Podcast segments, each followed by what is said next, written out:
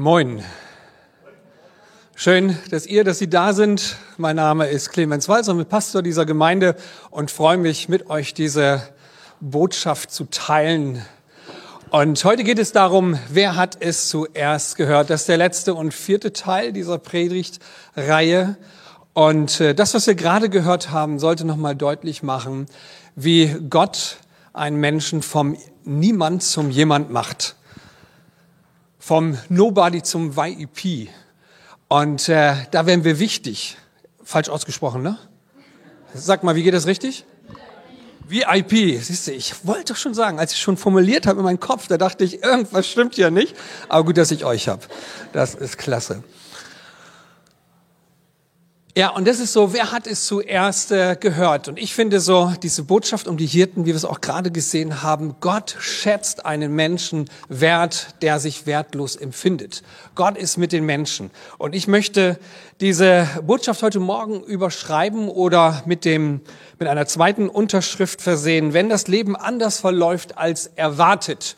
Und ich finde, diese Botschaft der Hirten ist genauso. Gott macht auf mal etwas anders und der Hirte lässt sich drauf ein. Und irgendwie scheint es so zu sein, dass Gott genau das schon wusste. Da ist ein Mensch, da ist eine Gruppe von Menschen, die sich darauf einlassen, dass es anders wird als erwartet. Und so möchte ich mit euch den Text aus dem Lukas-Evangelium lesen. Und da heißt es, in jener Nacht hatten ein paar Hirten auf den Feldern vor dem Dorf ihr Lager aufgeschlagen, um ihre Schafe zu hüten. Plötzlich erschien ein Engel des Herrn in ihrer Mitte, der Glanz des Herrn umstrahlte sie, die Hirten erschraken. Aber der Engel beruhigte sie, habt keine Angst, sagte er, ich bringe euch eine gute Botschaft für alle Menschen. Der Retter, ja Christus, der Herr, ist heute Nacht in Bethlehem, der Stadt Davids, geboren worden. Und daran könnt ihr ihn erkennen. Ihr werdet ein Kind finden, das in Windeln gewickelt in einer Futterkrippe liegt. Auf einmal war der Engel von den himmlischen Herrscharen umgeben und sie alle priesen Gott mit den Worten, Ehre sei Gott im höchsten Himmel und Frieden auf Erden für alle Menschen, an denen Gott gefallen hat. Als die Engel in den Himmel zurückgekehrt waren, sagten die Hirten zueinander, komm, wir gehen nach Bethlehem. Wir wollen das Wunder, von dem der Herr uns erzählen ließ, mit eigenen Augen sehen. Sie liefen so schnell sie konnten ins Dorf und fanden Maria und Josef und das Kind, das in der Futterkrippe lag. Da erzählten die Hirten allen, was geschehen war, was der Engel ihnen über dieses Kind gesagt hatte. Alle Leute, die den Bericht der Hirten hörten, waren voller Staunen. Maria aber bewahrte alle diese Dinge in ihrem Herzen und dachte oft darüber nach. Die Hirten, die Hirten kehrten zu ihren Herden auf den Feldern zurück. Sie priesen und lobten Gott für das, was der Engel ihnen gesagt hatte und was sie gesehen hatten. Alles war so, wie es ihnen angekündigt worden war. Lukas Evangelium Kapitel 2, Verse 8 bis 20. Eine schöne Geschichte, weil die Hirtenmenschen waren die auf der einen Seite waren sie die, die beliebt und auf der anderen Seite waren sie die, die abgelehnt waren. Und das spürten sie auch. Auf der einen Seite waren sie Menschen, die man achtete und wertschätzte, weil sie die waren, die sich einsetzten für, für ihren Beruf, für die Schafe, für die Herde, für die Tiere. Sie kümmerten sich, sie pflegten und der Einsatz ihres Lebens äh, versuchten sie sogar hin und wieder die Herde zu retten vor Wölfen und Bären, wie wir es gehört haben. Hervorragend. Aber auf der anderen Seite war es auch eine Gruppe von, von Menschen, die abgelehnt war, die gar keinen Zugang fand zum religiösen Leben der damaligen Zeit. Die oberste Schicht der, der Priester und der religiösen Leute lehnten sie ab, weil sie sich an die Reinigungsgebote und Ordnungen des Gottesdienstes und der Zeremonien gar nicht halten konnten. Sie waren ausgeschlossen und sicherlich auch betroffen und auch verletzt von der Art und Weise, wie man mit ihnen umgegangen ist, dass es eben Menschen gab, die sie nicht achteten. Und sie wollten Zugang haben, bekamen ihn aber nicht. Und dann kommt auf einmal diese Geschichte, wo, wo Gott hineinspricht in das Leben der Hirten und ihm Bedeutung gibt und sie wertschätzt. Und für mich ist das eine absolute Wertschätzung. Warum wählt er die Hirten? Warum hat er nicht die Priester gewählt, die oberste Elite, die ständig mit ihm zu tun hatten, die Leute gewählt, die ständig zum Tempel gingen und Gott feierten. Warum hat er die nicht gewählt und ihnen genau das Gleiche gesagt, was er den Hirten gesagt hat? Und das hat einen Grund. Den Grund werde ich nachher noch ein bisschen ausarbeiten mit euch. Gott hat die Hirten geehrt und machte den, der nichts war, machte er zu jemanden. Die Johannes-Geschichte ohne die Hirten gibt's nicht. Und ich, ich, erinnere mich noch so vor einiger Zeit sehr gerne daran, als ich über den Psalm 23 gepredigt habe, der, der gute Hirte, da saß doch tatsächlich im Gottesdienst eine Schäferin, also eine Hirtin. Das war der Hammer. Und sie saß nicht nur einmal im Gottesdienst, sondern sie machte gerade eine Kur bei uns in Norddeich und äh, war immer wieder da, als wir dieses Thema hatten, Psalm 23, der gute Hirte. Und äh, was haben wir gemacht? Ich habe sie natürlich mit reingenommen in die Predigt und sie mal berichten lassen von dem, was sie als Schäferin so alles erlebt. Und das ist klasse. Das ist richtig cool, so einen Menschen zu erleben, wie er unterwegs ist, wie eine, ein Hirte, eine Schäferin denkt und fühlt, wenn sie auf der Weide ist. Und so kommt auf einmal diese Botschaft, Christus, der Retter, der König ist geboren. Die Hirten erschraken natürlich, aber der Engel beruhigte sie. Habt keine Angst, sagte er, ich bringe euch eine gute Botschaft für alle Menschen. Der Retter, ja Christus, der Herr, ist heute Nacht in Bethlehem, der Stadt Davids, geboren worden. Christus, der Retter, ist geboren. Wir befinden uns ja in einer Zeit, wo die Menschen alle auf einen Retter warteten, alle auf einen Messias warteten, alle auf einen König warteten. Sie hatten es satt, unter Fremdherrschaft zu leben. Und das nicht nur so seit einigen Jahren oder Jahrzehnten, nein, schon seit knapp 400 oder etwas vier, über 400 Jahre lebten sie unter einer Fremdherrschaft. Sie durften selber nicht bestimmen, wie sie ihr Leben gestalten. Immer wieder kamen andere Herrscher über die Israeliten, die diese Botschaft bekommen haben. Natürlich wussten die Hirten auch, okay, alle warten irgendwie darauf, dass der Retter kommt, dass ein König kommt und der hier alles verändert. Aber so hatte auch jeder irgendwie eine, so eine besondere Vorstellung von dem gehabt, dass er sagte, okay, wenn ein König kommt, dann muss der auch entsprechend aussehen. Dann muss der auch eine entsprechende Präsenz haben, eine politische Macht, eine militärische Macht, wie auch immer. Klar war also, jeder wartet auf den König, dass er endlich kommt. Und nun hören die Hirten sogar noch von den Engel, okay, dieser König wird in Bethlehem geboren. Und jeder wusste, okay, in Bethlehem ist die Heimatstadt von König David. König David war vor tausend Jahren ein König, auf den man hochschaute, den man verehrte, von dem man sagte, wenn es wieder einen König geben sollte, dann sollte er auf jeden Fall so sein wie David. Und äh, diese Ansage, dass da ein, ein König kommen wird, der geboren wird in der Heimatstadt von David in Bethlehem brachte natürlich einiges mit sich. Bethlehem, eine Stadt mit Verheißung, mit einem Versprechen. So habe ich es mal überschrieben. Da heißt es in Micha Kapitel 5, Vers 1, und du Bethlehem, Ephrata, die du klein bist unter den Tausenden Juda, aus dir soll der kommen, der in Israel sei, dessen Ausgang und Anfang und von Ewigkeit her gewesen ist. Also eine alte Verheißung, ein altes Versprechen, 750 Jahre altes Versprechen. Hey, es wird ein König kommen und wenn er kommt, dann kommt er aus Bethlehem. Ein anderes Versprechen, was der König David damals bekommen hat, sehr interessant und sehr herausfordernd. Es wurde ihm gesagt, du bist jetzt König und deine Königdynastie, deine Königsfamilie soll bis in Ewigkeit herrschen.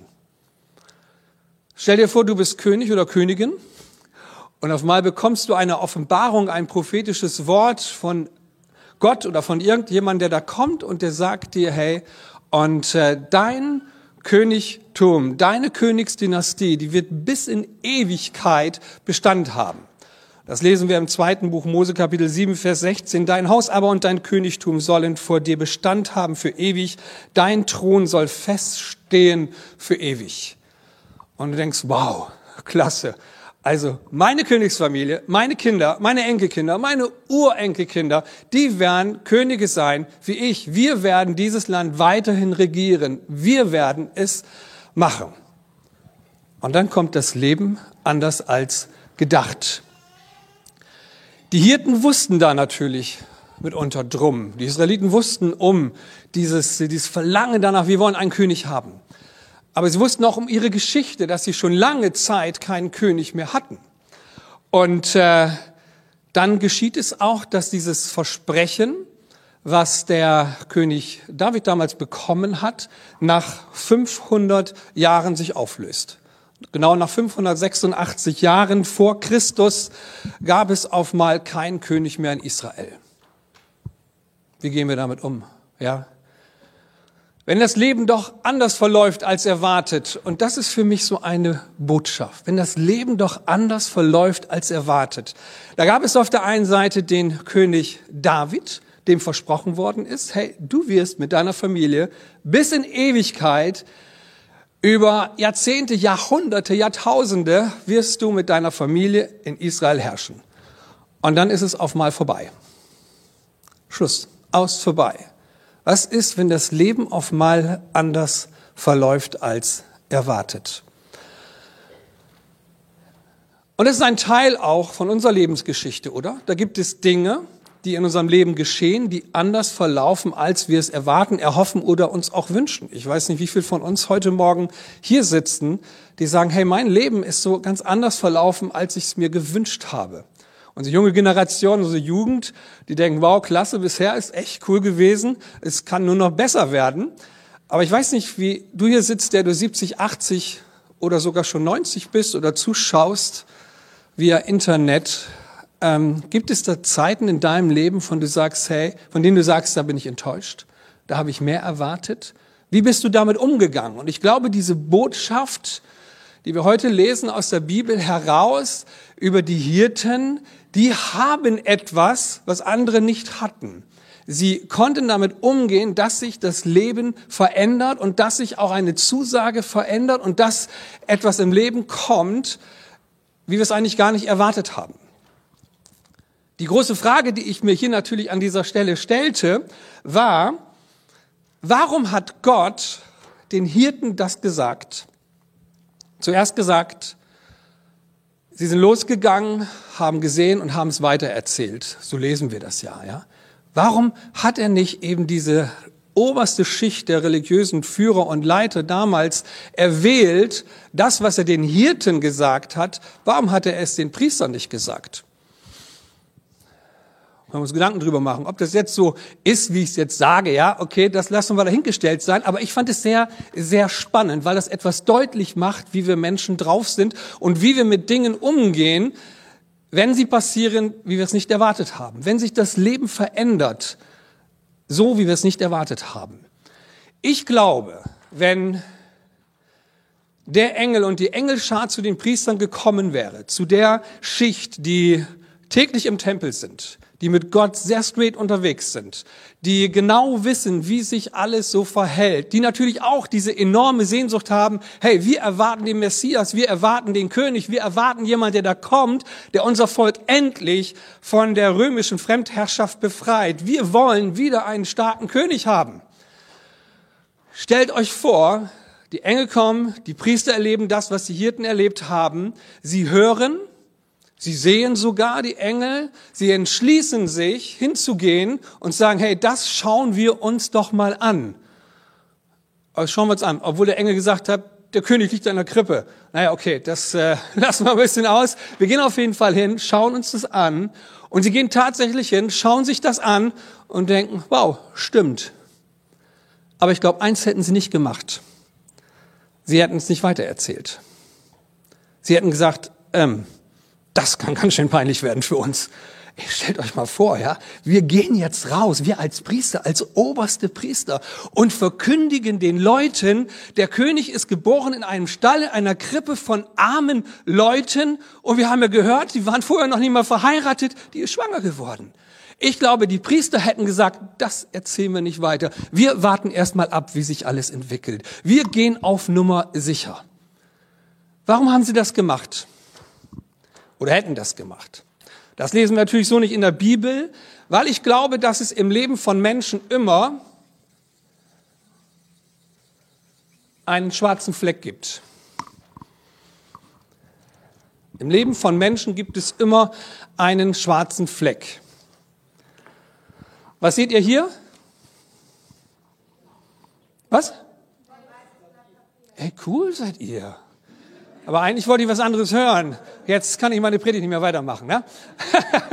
genau. Also Sie sehen ein weißes Papier mit einem schwarzen Fleck. Und dieser schwarze Fleck ist symbolisch, steht er dafür da, ich habe eine bestimmte Erinnerung oder eine bestimmte Vorstellung oder eine bestimmte Verletzung oder irgendwas im Leben erlebt, an dem ich festhänge. Und ich hänge da so stark dran fest, dass ich mir gar nicht mehr vorstellen kann, dass dieses weiße Blatt, was mein Leben darstellt, nochmal ganz anders beschrieben werden kann. Und ich glaube, die Priester haben aus diesem Grund nicht gehört, weil sie so fixiert waren auf diesen schwarzen Fleck. Sie haben gesagt, wenn der König kommt, dann muss er anders kommen.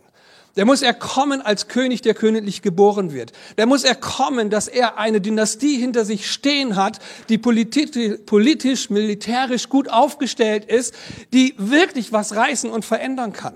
Aber der König, der wird niemals in dieser Art und Weise kommen, wie die Hirten es gesehen und erlebt haben. Als Kind in einer Krippe von armen Leuten, bedeutungslos, mit keiner königlichen Dynastie, zumindest nicht so ganz sichtbar. Natürlich stammen sie auch von David ab, das ist ja nochmal interessant, ähm, aber nicht so.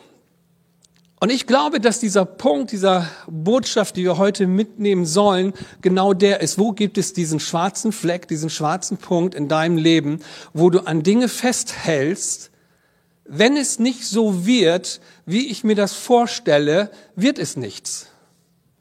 Ich glaube, dass wir in manchen Lebensbereichen, Lebensphasen genau an diesem Punkt sind, dass wir sagen, okay, mein Leben wird nicht mehr glücklich werden, wenn es nicht wieder so wird wie früher.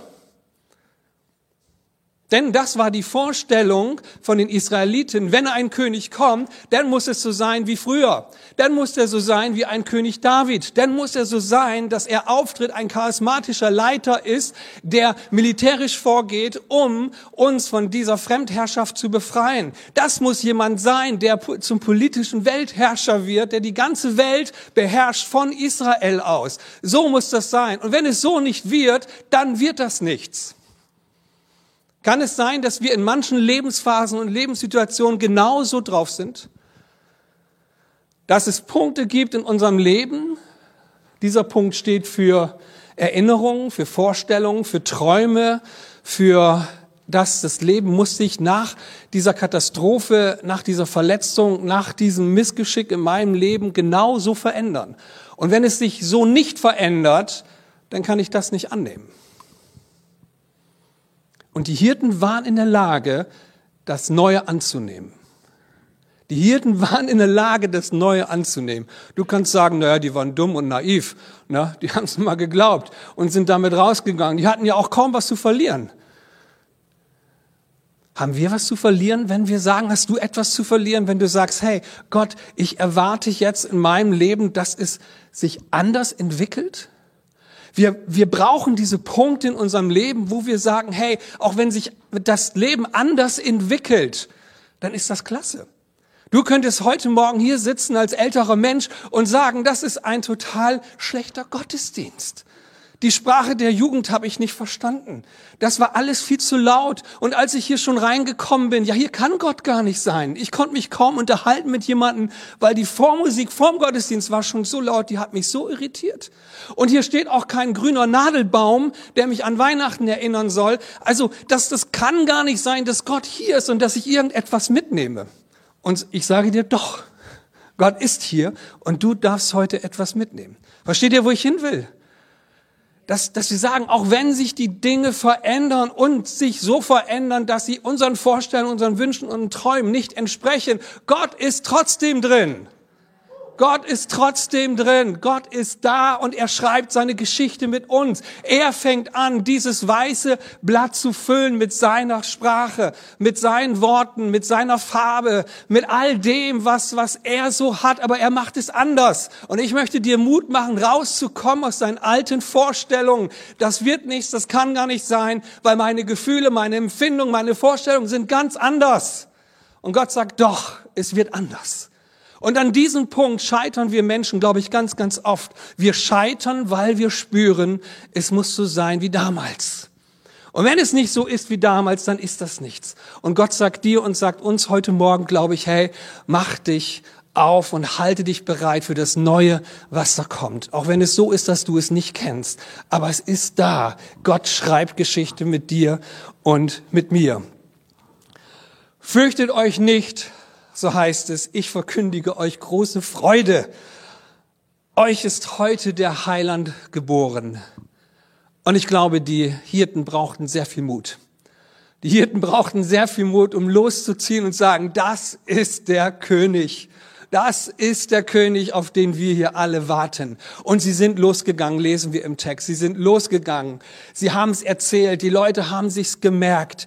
Hey, die hätten zu den größten Deppen der Nation werden können. Aber das war ihnen egal. Sie haben sich auf das Neue eingelassen. Wer wäre denn sonst losgegangen und hätte gesagt, hey, das ist der König in einer Krippe von armen Leuten, total bedeutungslos. Das ist unser nächster König. Und dann musste man noch die Größe haben zu sagen, okay, das ist ein König, der ganz anders regieren wird, als wir erwarten. Darum hatten ja auch die Israeliten, die Juden so viel Schwierigkeiten, Jesus Christus als den Heiland, als den König anzunehmen. Warum? Weil so stirbt ein König nicht. Ja, am Kreuz von Golgatha. So, so endet ein König doch nicht, gerade in der Zeit, wo er das meiste bewirken könnte. Auch die, die an Christus Jesus glauben, mussten an diesen Punkt kommen und sagen, okay, wir vertrauen darauf, dass Gott jetzt anders Geschichte schreibt.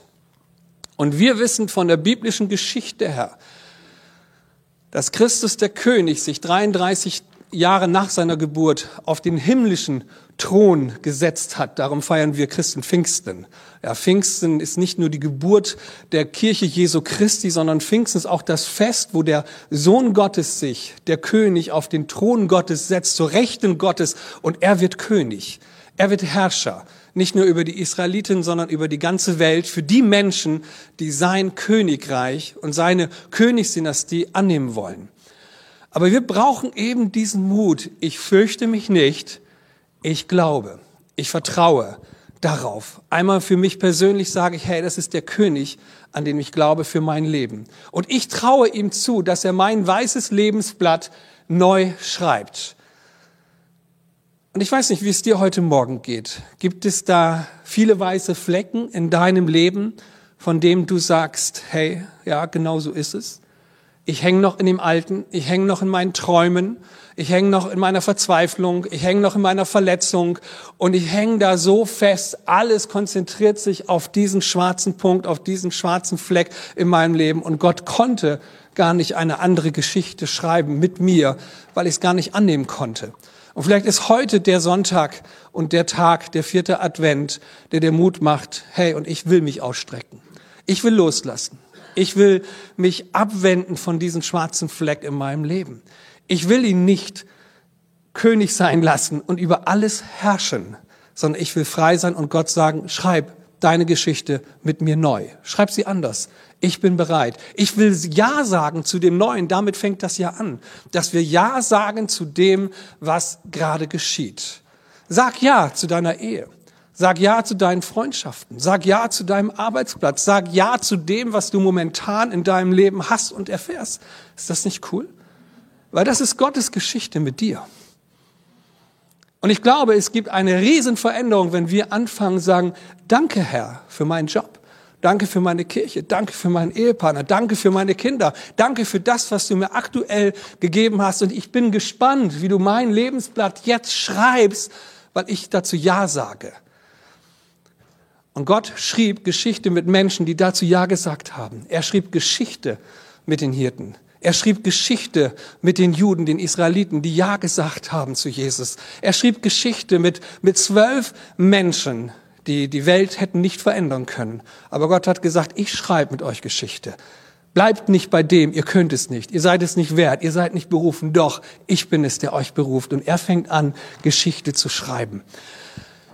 Uns ist heute der Heiland und der Retter geboren. Das gilt für jeden von uns, die wir heute hier sind. Für jeden, der am Bildschirm ist und diese Botschaft mitbekommt, das gilt für, für jeden. Der Retter, der Veränderer ist geboren. Nicht nur der Retter, der dich hineinrettet in die Ewigkeit, sondern der jetzt aktuell dein Leben retten und verändern und gestalten will als König. Und so wie die Hirten sind wir aufgefordert, auch als Christen heute, diesen Retter anzunehmen. Ja, ich will hören, ich will sehen und ich will hingehen, ich will mit ihm unterwegs sein. Das ist die Botschaft. Freut euch, das ist das Zeichen hochzukommen. Genau, habe ich das schon ein paar Mal gesagt, oder? Hey, okay, das kam heute zu oft, ja. cool. Ähm, genau, freut euch. Ich verkünde euch große Freude. Euch ist heute der Retter geboren. Was ist das stark? Der Retter auch für dich? Der König auch für dich? Oder sitzt du hier wie der Mann, den wir gestern an der Kasse gesprochen haben, meine Frau, die ist ja, die ist das so nett. Du schüttelst mir den Kopf, darf ich nicht erzählen? Doch? Ja, es ist nicht abgesprochen, es ist dann immer zu spontan, ja. Okay. Hey, man hat ja hin und wieder so, so gute Begegnungen und ähm, ich finde, meine Frau macht das immer klasse. Man hat Smalltalk an der Kasse und auf einmal zieht sie ihr, ihre Einladungskarte. Hey, übrigens, wir sind neu hierher gezogen. Eine total coole Kirche. Ich lade Sie ein, dabei zu sein. Das ist so stark. Wir sind neu da. Wir sind total begeistert von dieser Kirche. Ich nicht. Ich bin mit Gott durch. Vielleicht sitzen Sie ja auch heute hier. Ich weiß es nicht. Gestern Gespräch bei Rewe an der Kasse. Kann ja sein. Nee, ich bin mit Gott durch. Und ich nehme die Einladung nicht an. Finde ich beeindruckend. Aber sind das nicht oftmals auch die Personen wie du und ich? In einer ganz anderen Art und Weise. Hier ist eine Person, die sagt, ich lehne Gott total ab. Wir lehnen Gott vielleicht nicht total ab, sonst würdest du hier gar nicht sitzen. Du sagst Ja zu Gott. Aber es gibt Dinge in deinem Leben, der schwarze Fleck, der für Dinge in deinem Leben steht, der dir sagt, und ich erwarte nichts mehr von Gott in diesem Lebensbereich. Ich gehe keine Freundschaft mehr ein. Ich werde mich nicht mehr rauswagen und mich ausprobieren in diesen und jenen Dienst. Ich werde zwar hier sein, aber ich werde keinen Cent mehr geben. Verschiedene Dinge in deinem Leben, die dir sagen, hey, da bin ich festgelegt, da erwarte ich nichts mehr von Gott, da habe ich abgeschlossen. Es gibt Räume, es gibt Bereiche in unserem Leben, wo wir genauso drauf sind, oder? Und ich glaube, Gott erwartet auch von uns heute Morgen, dass wir sagen, hey, Gott, und ich lasse diesen schwarzen Punkt mal schwarzer Punkt sein und ich erwarte. Und vielleicht ist deine Hausaufgabe nach diesem Gottesdienst genau das Gegenteil von dem zu tun, was du sonst getan hast. Ich mache dir Mut, ein Lebenszeichen zu senden an deine Tochter, an deinen Sohn, an irgendeinen Menschen, von dem du erwartest, er hat sich gefälligst bei dir zu melden. Mach es anders. Sag Gott, und das ist mein Zeichen, es anders zu machen, zu sagen, ich bin da nicht drauf fixiert, dass dieses und jenes geschehen soll. Ich werde es jetzt anders machen. Auch wenn ich lange nichts gegeben habe. Sorry, ein besseres Beispiel fällt mir jetzt nicht ein. Ne? Gib doch mal den ersten Euro wieder in die Kirche und sag, hey, ich nehme jetzt Abstand von dem, was ich gesagt habe. Dieses und jenes will ich nicht mehr. Oder ich werde meinem Mann, meiner Frau nie mehr sagen, ich liebe dich, weil ich bin so verletzt worden. Fang an, es heute zu sagen. Mach den ersten kleinen Schritt in die richtige Richtung und einfach zu zeigen, hey, ich nehme Abstand von diesem schwarzen Fleck in meinem Leben. Ich will, dass Gott Geschichte neu schreibt auf meinem Lebensblatt und ich will der sein, der das erfährt und erlebt. Ich will sein wie die Hirten, die rausgehen und erzählen und das Risiko eingehen, wir sind die Deppen der Nation, wenn das kein König wird. Ja, aber sie sind die Helden der Nation, weil er ist König geworden. Er lebt, er regiert in einer ganz anderen Form und Art und Weise. Und wir sitzen hier, jeder von uns heute hier und sagt, und ich glaube an das andere. Ich glaube einen König, der anders regiert, als Könige hier auf unserer Welt regieren. Wenn ich glaube an einen anderen König, herzlichen Glückwunsch dass du diese Entscheidung getroffen hast, an einen anderen König zu glauben und zu vertrauen, dass das genau richtig ist. Aber wende dich ab von deinem schwarzen Fleck und geh los. Lass mich beten. Jesus, ich danke dir, dass du der bist, der uns zuruft, fürchtet euch nicht. Und ich möchte dir zurufen, wenn du jetzt zuhörst und mitbetest. Jesus sagt dir, fürchte dich nicht. Auch wenn du dich neu herauswagst aus deiner Deckung, neu herauswagst aus deiner Enttäuschung, aus deiner Verletzung, neu herauswagst aus deinen Festlegungen, die du getroffen hast, aus deinen Vorstellungen, die du getroffen hast. Jesus ruft dir zu, fürchte dich nicht, wag es, geh heraus und gestalte es anders. Jesus, und da brauchen wir dich. Heiliger Geist, wir brauchen dich, dass du uns dabei hilfst, diesen Schritt zu tun. Wir sitzen heute hier und jeder hat seine Geschichte. Das Große und Ganze nehmen wir an, sagen Gott, ja klar, du bist unser König. Aber da gibt es so viele schwarze Punkte in meinem Leben, die mich nicht das werden lassen, was ich werden soll, Herr. Hilf uns dabei, das zu überwinden. Hilf uns dabei, diese Punkte zu überwinden und dass du neu anfängst. Mach uns Mut, Schritte des Glaubens auch zu tun und zu erwarten, dass Gott da ist und wirkt, dass er es anders gestaltet als erwartet. Danke, Jesus. Ich möchte dir die Möglichkeit geben, auch auf diese Botschaft, auf das Gehörte, auf das Empfangene zu reagieren, wenn du spürst, hey, das trifft echt mich, das ist so mein Thema. Gib einfach Gott ein Zeichen und heb die Hand, sag, Gott ist mein Thema, hilf mir dabei, diesen schwarzen Fleck aus meinem Leben herauszubekommen, zu überwinden. Danke, Herr. Du siehst die Hände. Danke für eure Reaktion. Ich bringe euer Zeichen zu Gott und sage, Jesus, hilf. Hilf, lass sie diesen schwarzen Fleck und Punkt in ihrem Leben überwinden. Vater, in dem Namen Jesus. Ich bete auch für die, die am Bildschirm sind heute Morgen. Ich bete, dass du in deinem Wohnzimmer, an dem Ort, wo du gerade bist, genau das erlebst, dass der Heilige Geist dich jetzt belebt mit Kreativität, mit Mut und Spontanität, Dinge auszuprobieren, loszugehen, zu gestalten, das weiterzugeben, wie die Hirten es taten. Ich bete, dass die Kraft des Heiligen Geistes heute Morgen mit dir ist, in deiner Entscheidung, das zu praktizieren, in dem Namen Jesus. Danke, Herr. Danke, Vater, in dem Namen Jesus. Ich segne dich in deiner Ehe. Ich segne dich auf deinem Arbeitsplatz. Ich segne dich mit deiner Biografie, mit deiner Vergangenheit und ich bete, dass du frei wirst und freigesetzt wirst in dem Namen Jesus.